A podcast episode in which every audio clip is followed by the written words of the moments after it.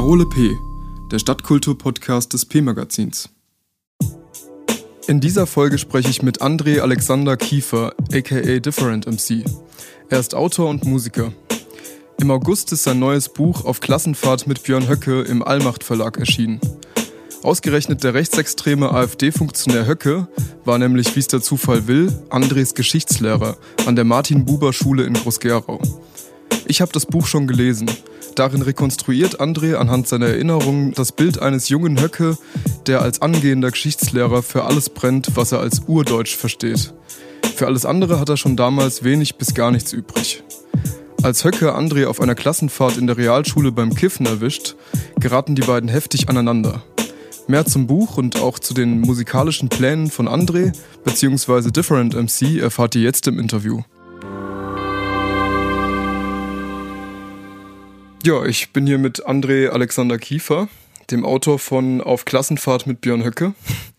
Erstmal danke, dass du dir Zeit nimmst für das Interview. Ja, gerne, ich freue mich drauf. Ich habe gesehen, dass Höcke beim Sommerinterview auf, auf dein Buch angesprochen wurde. Ja, ich habe es gesehen und es war eine, eine Chance von One in a Million. Ich habe ich hab im Prinzip vier, fünf Tage vor diesem Interview das Buch released und habe an dem Release-Tag einfach an den MDR eine Zuschauerfrage geschickt, weil ich dann das online gesehen habe. Ähm, uns hat äh, gestern noch ein äh, Schreiben erreicht, ich muss ihn mal fragen, kennen Sie noch André Alexander Kiefer? Sagt Ihnen das was? Nein. Der war 2003 Schüler bei Ihnen und zwar in Geschichte an der Martin-Buber-Schule in äh, Groß-Gerau und er schreibt, er war wohl mit Ihnen auf Klassenfahrt. Herr Höcke, haben Sie eigentlich jemals im Unterricht über die Verbrechen der Nazis gesprochen und halten Sie die Darstellung in den Geschichtsbüchern für richtig? Man muss noch dazu ergänzen, Herr Kiefer behauptet, in der 9. Klasse äh, hätten Sie das Thema ausgelassen. Ich habe nachgeschaut, im hessischen Lehrplan stehen 16 äh, Stunden pro Halbjahr drin. Wann soll das gewesen sein? Bitte? 2003. Also wir haben jetzt das Jahr 2021. Ich habe immer gemäß der Lehrpläne unterrichtet äh, in Hessen. Das ist auch nachvollziehbar anhand der Klassenbücher, die ich als Lehrer geführt habe. Äh, aber ich kann Ihnen jetzt nicht im Einzelnen sagen, was in den Lektionen im Jahre 2003 von mir durchgenommen worden ist. Aber ja, Sie, können sicher sein, Sie können sicher sein, äh, dass ich gemäß Lehrplan unterrichtet habe. Ähm, meine Beurteilung, meine dienstlichen Beurteilungen waren immer einwandfrei als Lehrer.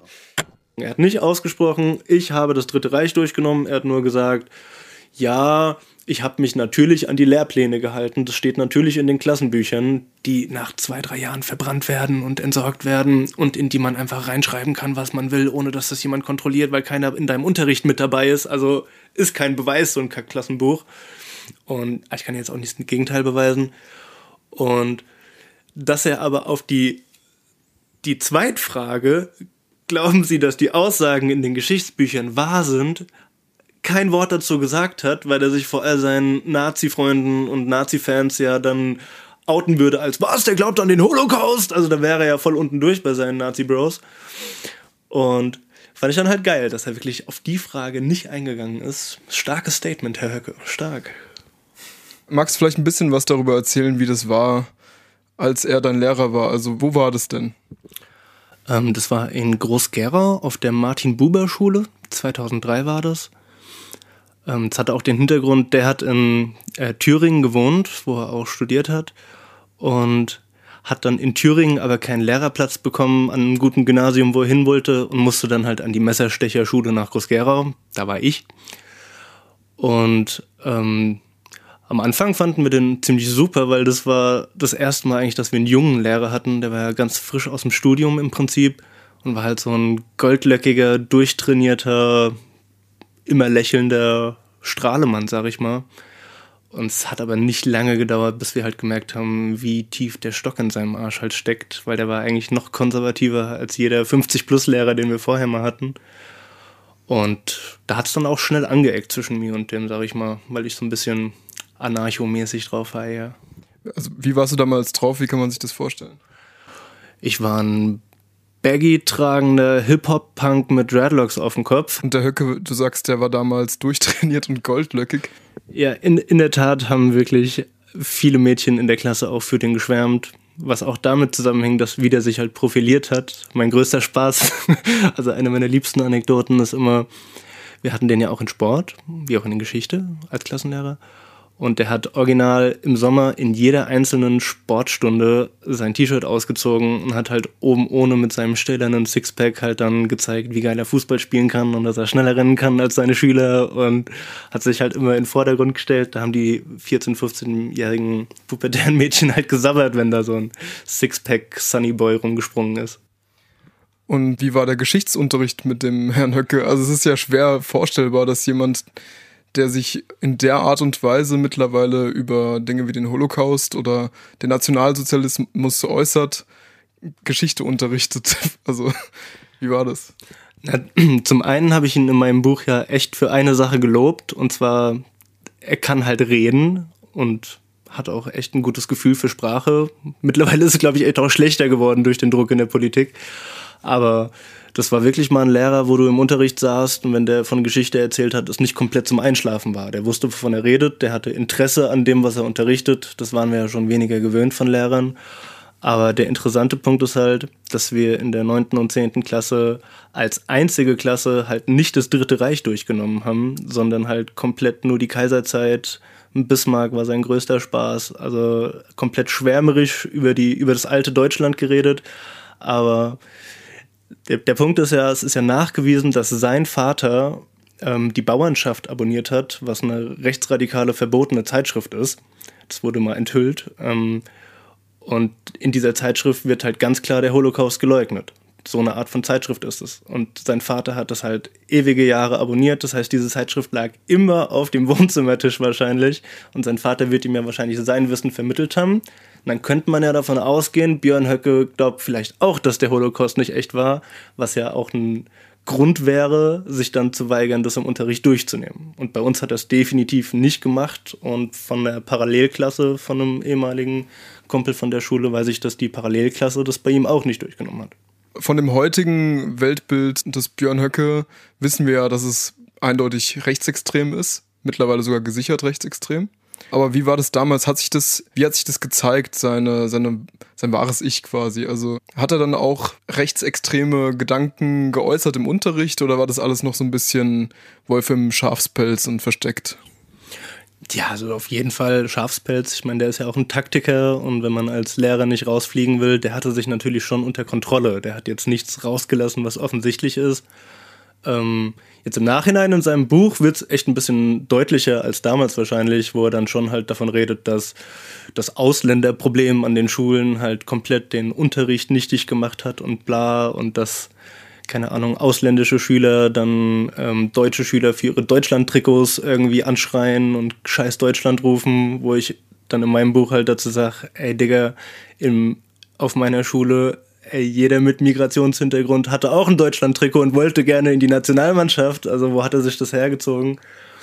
Und ich kenne so, ich kenne so Gerüchte, dass er hier und da mal was Aus, Ausländerfeindliches auch mal irgendwie gesagt hat. Aber selbst habe ich das nicht, nicht mitbekommen. Also was, was Direktes hat er dann nicht gemacht, was jetzt rechts wäre.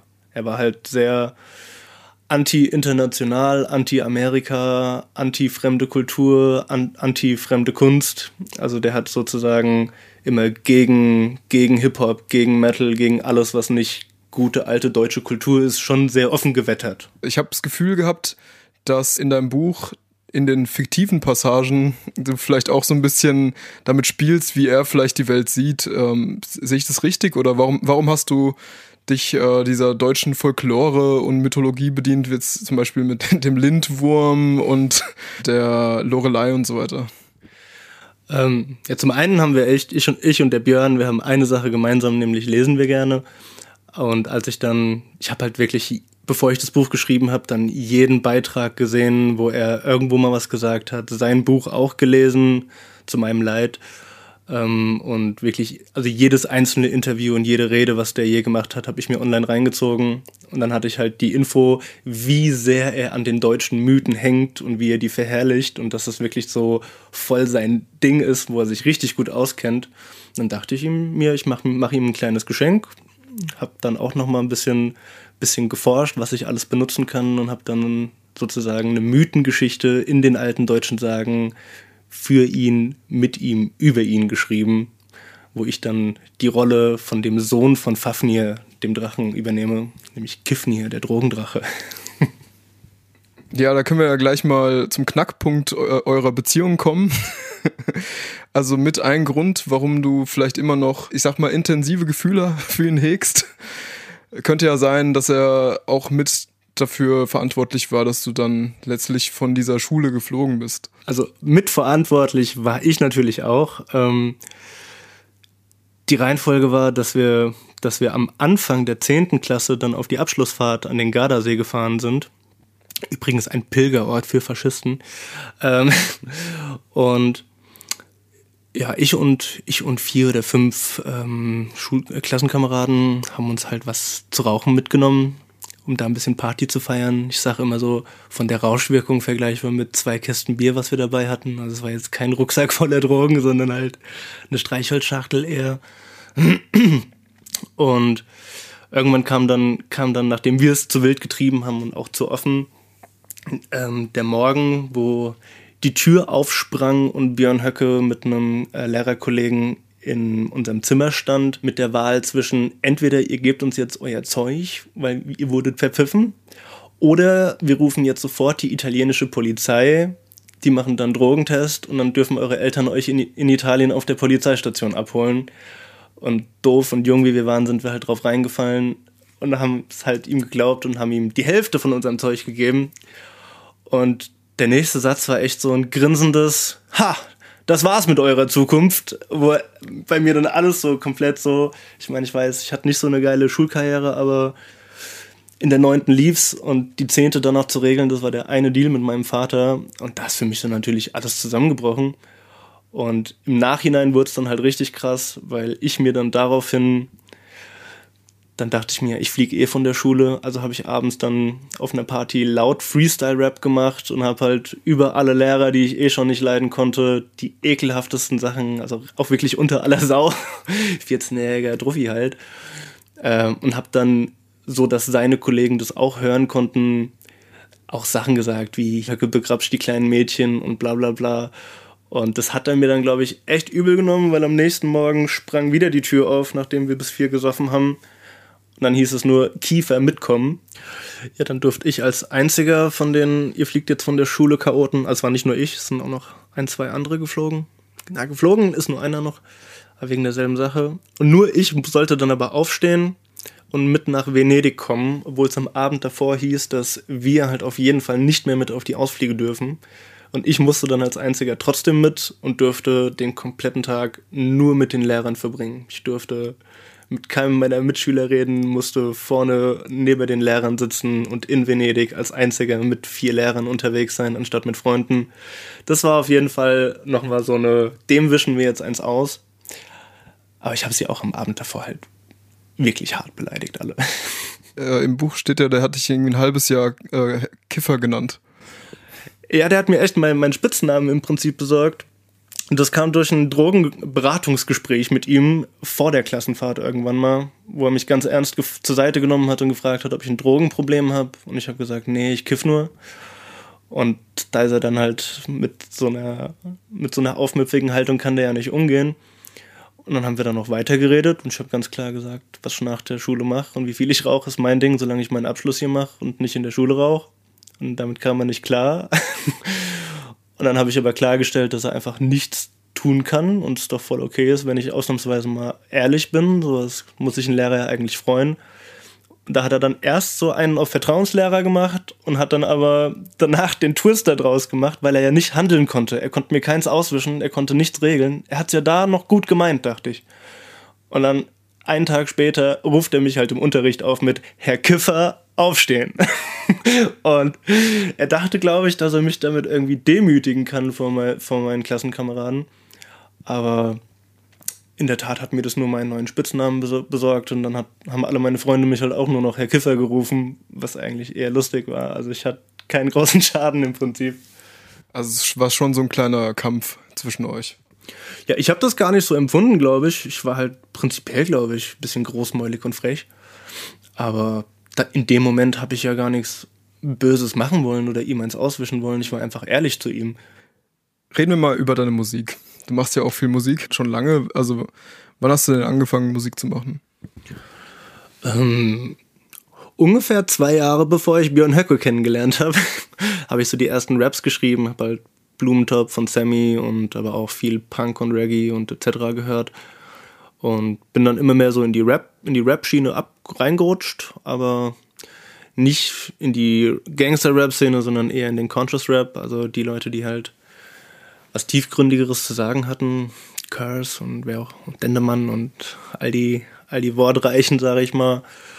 Und irgendwann kam dann die Akustikgitarre dazu und Jahr für Jahr hat sich das ein bisschen weiterentwickelt, bis ich, ich glaube, so mit 20 ähm, das erste Mal wirklich so 10, 15 Songs irgendwie am Start hatte und dann beim Hüssin Kyrolu äh, in der Orange Box in Darmstadt eingelaufen bin.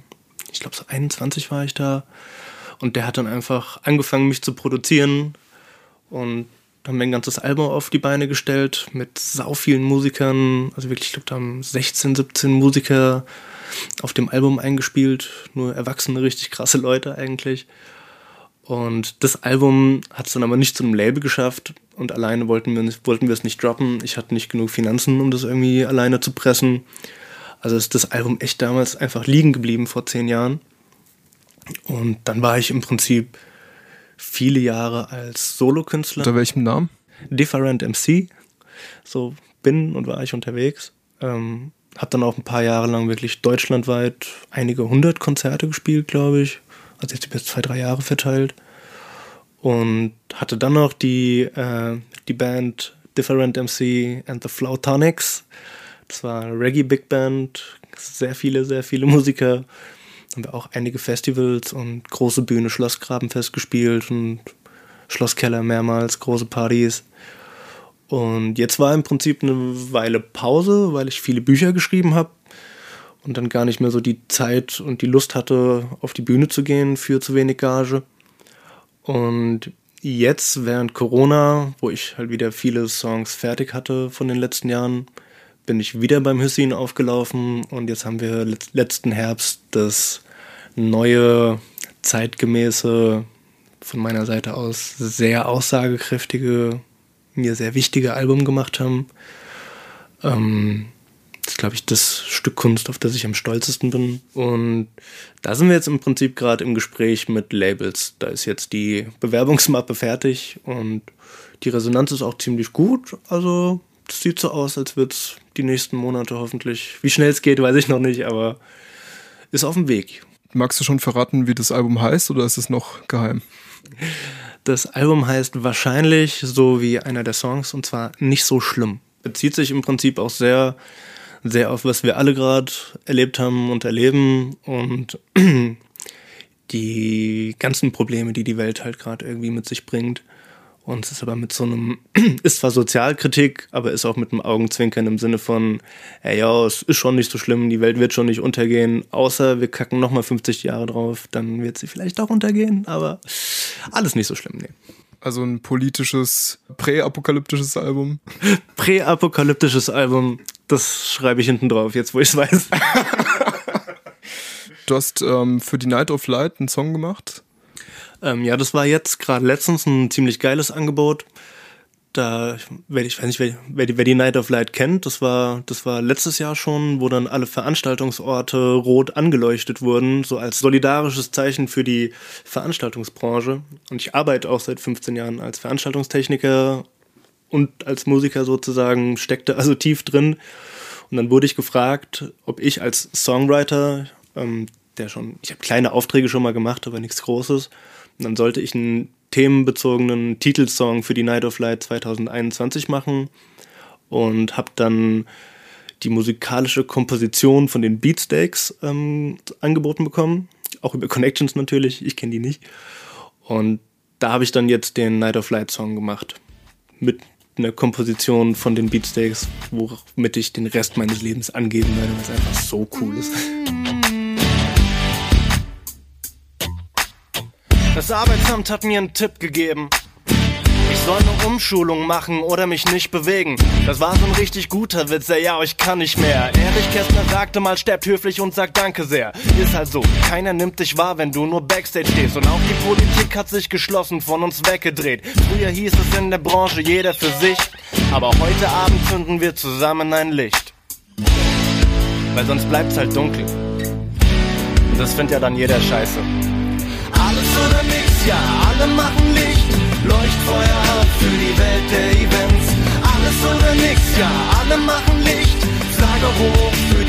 Kulturschaffenden. Mm, ein bisschen Solidarität. Mm, wo ist die Loyalität? Faust hoch im Rampenlicht. Woher kommt das Rampenlicht? Und wer bezahlt das Rampenlicht? Was ist eigentlich Rampenlicht? Die Leute scheinen sich das nicht zu fragen, doch die nächste Festivalsaison, die können sie nicht erwarten. Alles oder nix, ja, alle machen Licht. Leuchtfeuer für die Welt der Events. Alles oder nix, ja, alle machen Licht. Flagge hoch für die Kulturschaffenden. Es ist so lang her, ich hab Sehnsucht. Ohne Kunst keine Bühne, ohne Bühne keine Kunst. Ohne Maler und Elektriker und Messebauer keine Messen. Kein Kongress, keine Hauptversammlung. Und ohne Catering gibt's nichts zu essen. Wir sind nicht so systemrelevant wie Autounternehmen. Also lässt man uns dann wohl getrost im sauren Regen stehen. Stopp mal, stopp mal, stopp mal. Hoffnung ist noch da. Wir machen jetzt mal richtig Wind wie ein Helikopter bis es weltweit alle kapiert haben, dass wir es waren, die Momente kreiert haben, lassen es uns nicht mehr nehmen. Seid ihr bereit? Blick in die Zukunft, die Night of Light. Weil zusammen geht noch so viel mehr an einem Strang. Alles oder nix, ja, alle machen Licht. Leuchtfeuer für die Welt der Events. Alles oder nix, ja, alle machen Licht. Flagge hoch für die Kulturschaffenden.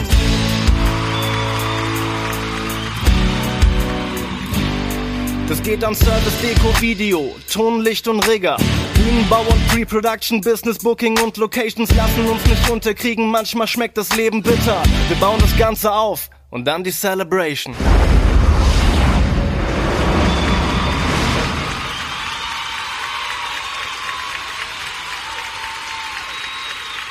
Du hast deinen eigenen Verlag gegründet. Genau. Wie macht man sowas? Mit sehr viel Zeit, sehr viel Rechtstexten lesen, sehr viel Geld ausgeben. Also ich habe alles Geld, was ich im Prinzip hatte, dafür, dafür rausgehauen. Allein so einen Markennamen zu sichern, kostet schon echt Kohle. Also Allmacht Verlag den Namen, oder? Genau, ja. Und auch eine Homepage und einen Shop betreiben, das sind ja auch immer laufende Kosten. Und das, das Gewerbe gründen und bla bla bla bla bla. Das sind immer mehr Rattenschwänze, als man denkt. Dann kommt man an so Stellen ran, wo man merkt, ah, wenn ich Verpackungen brauche, in denen ich dann die Bücher verschicke, dann muss ich die Verpackungen erst kaufen, dann bei dem Verpackungsregister anmelden, wie viel Kilogramm Verpackungsmaterial habe ich gerade gekauft und dann einmal im Jahr noch eine PDF abschicken, wie viel Kilo von meinen Kilos Verpackungsmaterial ich jetzt auch rausgeschickt habe, für die ich dann Naturverpackungs... Ähm, also Ö Ökosteuer nochmal zahle für Verpackungen, die ich in die Welt geschickt habe. Und das ist so einer von den 100 Rattenschwänzen, wo man dann so ankommt, wenn man denkt, ich gründe jetzt mal einen Verlag.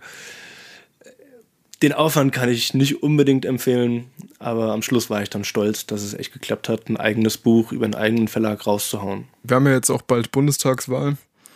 Und du beschreibst ja auch im Buch am Anfang, wie du mit AfD-WählerInnen in deinem Freundeskreis umgehst. Ja, anders als viele meiner Freunde, glaube ich, weil ich mag halt die Auseinandersetzung und zwar jetzt nicht aggressiv halt.